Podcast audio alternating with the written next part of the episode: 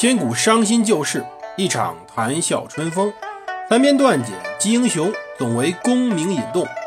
个个轰轰烈烈，人人扰扰匆匆。荣华富贵转头空，恰似南柯一梦。欢迎大家收听蒙头读书。大家好，我是胡蒙，这里是《刘娥传》。今天我们接着讲烂摊子。太宗皇帝给他儿子真宗皇帝留的烂摊子。我们上一期大概从制度上分析了整个宋朝当时真宗皇帝赵恒继位之时面临的一系列问题。那么今天我们来讲讲真宗皇帝在公元一千年时，也就是咸平三年时，到底接的什么招？四面楚歌呀！北边辽朝刚刚大败一仗，同时呢，西北边李义谦闹得正欢呢，西南。蜀中又发生叛乱，同时呢，还间或有不大不小的地方性叛乱。可以说，整个东西南北没一个地儿是安生的。我们要讲什么呢？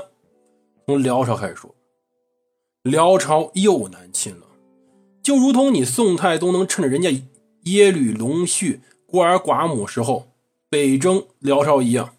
你今天宋太宗死了，明天辽朝就开始动心思。往南打。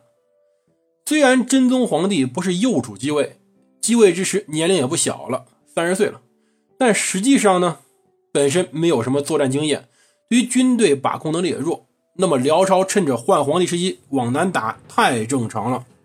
这就是当时辽朝人的想法，很简单，能打下来地盘最好，打不下来抢一把就走嘛。而此时呢，此时四川的。王小波、李顺起义还没完全平定呢，当地还是乱的。辽朝人就是想趁着机会去占把便宜，但辽朝这时候似乎也不是很平静。为什么呢？耶律休哥、耶律斜轸先后死了，这两个人我们前面讲辽朝时候大家太熟悉了。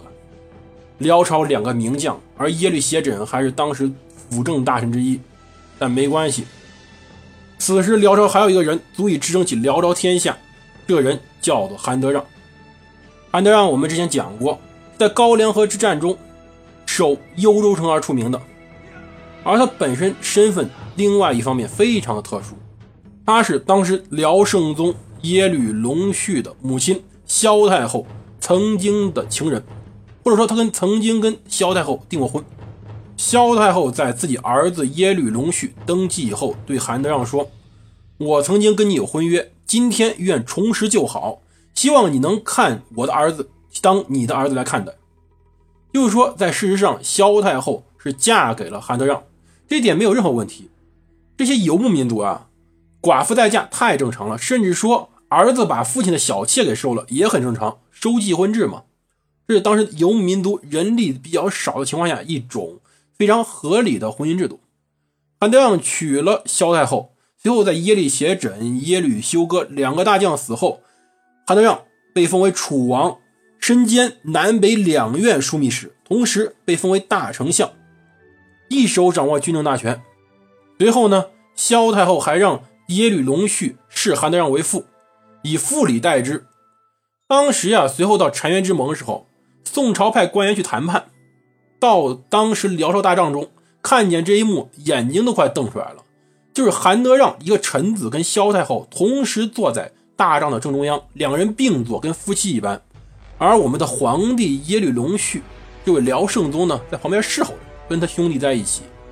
可以想象，韩德让实际上就跟太上皇一般的，他实际上是在保护自己儿子的事业呀。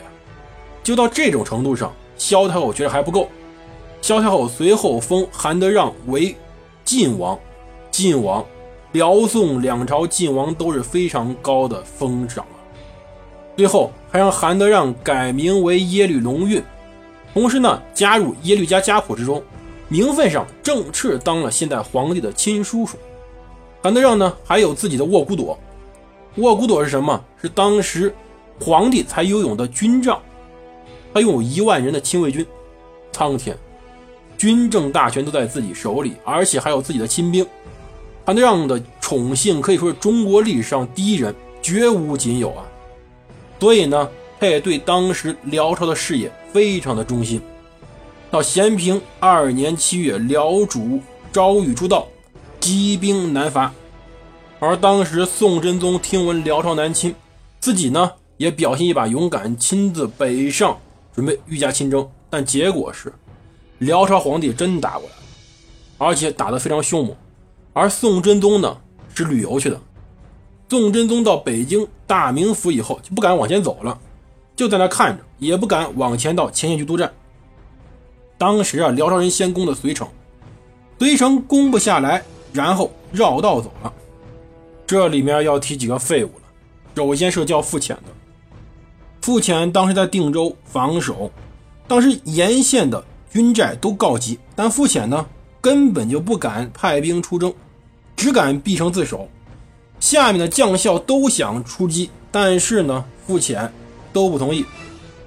当时有人非常生气。也就是当时都监秦汉以及定州行营都部署范廷昭去催傅潜，傅潜不听，范廷昭急了，就骂道：“你还不如一老娘们呢！”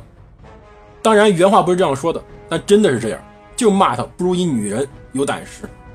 被骂成这样，他傅潜才分骑兵八千，步兵两千给范廷昭，让他跑到高阳关去迎击辽军，并且许诺出兵为援。可是呢？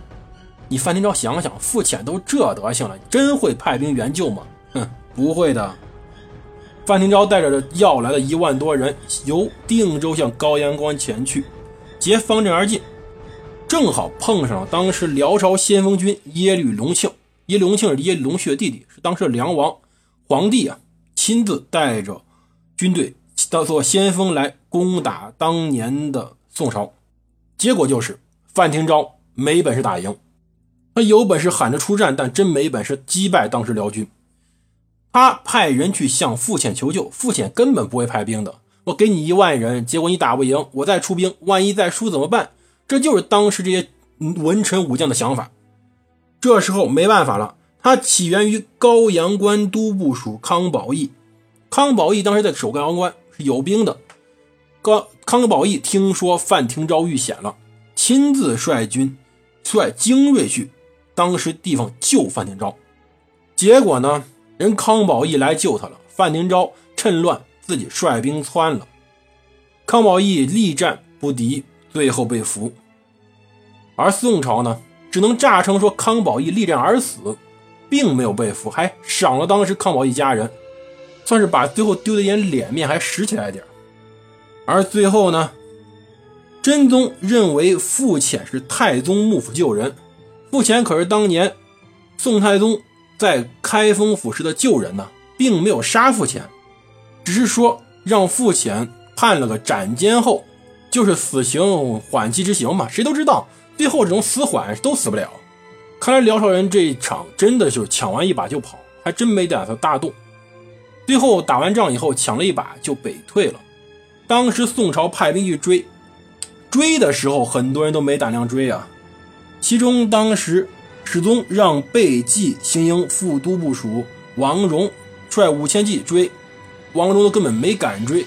好歹那个范廷昭还是敢追的，但是追的时候是虚报大破，契丹于莫州，可能确实打了一仗，但是没打那么赢。同时呢，还说夺还被掠老幼及鞍马兵仗无算。本意上，这一仗就是为了掩盖之前裴村之败，他把康保义陷到那儿的那个错误，来故意打了一仗，但是呢，肯定没这么大的胜利。结果真宗呢，在大名府非常高兴，竟借这个胜利还写了首洗劫诗，来闻过是非。没办法，真宗朝真不能打仗了，已经没什么战斗力了，主要是武将老老，根本没法用，而新的武将呢还没有出来，文臣又不会打仗。这次对辽朝打成这样也不算奇怪，基本上呢就是离输不远。这就是真宗朝刚开始在咸平三年是面对的辽朝，而西北呢，当时的李继迁蹦跶的欢实着呢。李继迁不是一直跟宋朝打打和和和打打吗？但是到这时候一样，人家的准则非常一样。但是如果说宋朝满足李继迁愿望，李继迁会怎么做呢？我们来看看啊，直到三年冬，李谦在宋太宗崩逝后，三月份就对宋朝又开始求和了。这时候呢，确实宋朝内外交困，北边呢还面对着辽朝，还有可能打不过；辽朝呢还随时可能派兵打过来，再去用兵西北是一件不太现实的事情。同时呢，真宗皇帝确实又是性子太软的一个人，能让他一定会让的。你放心，虽然我们讲过他是外柔内刚，绵里藏针，首先你触及的一定是一团棉花，把这棉花捏到什么程度会被扎，是个大问号。到什么程度呢？很难说。在宋朝当时流行着求和态度对李继迁，所以呢，到十二月，真宗赵恒许了当时李继迁要求，给他官了，诏令封他为定难节度使，复他的姓名赵宝吉。最早给他封个名字叫赵宝吉，但是他不是反叛了吗？就把这名字给撤除了。这次再给他，同时呢，又以下绥银右靖五州与之。注意这句话，这就是定难五州。我们之前讲过，你宋太宗当时打那么多仗都不想给的东西，啊，真宗赵恒很轻易就给他了。就这一段来说，历史上无数人都要向赵恒吐口唾沫，这点他真不冤。你这什么意思呀？这么重要地方就给他了。随后呢，李谦弟弟李继元。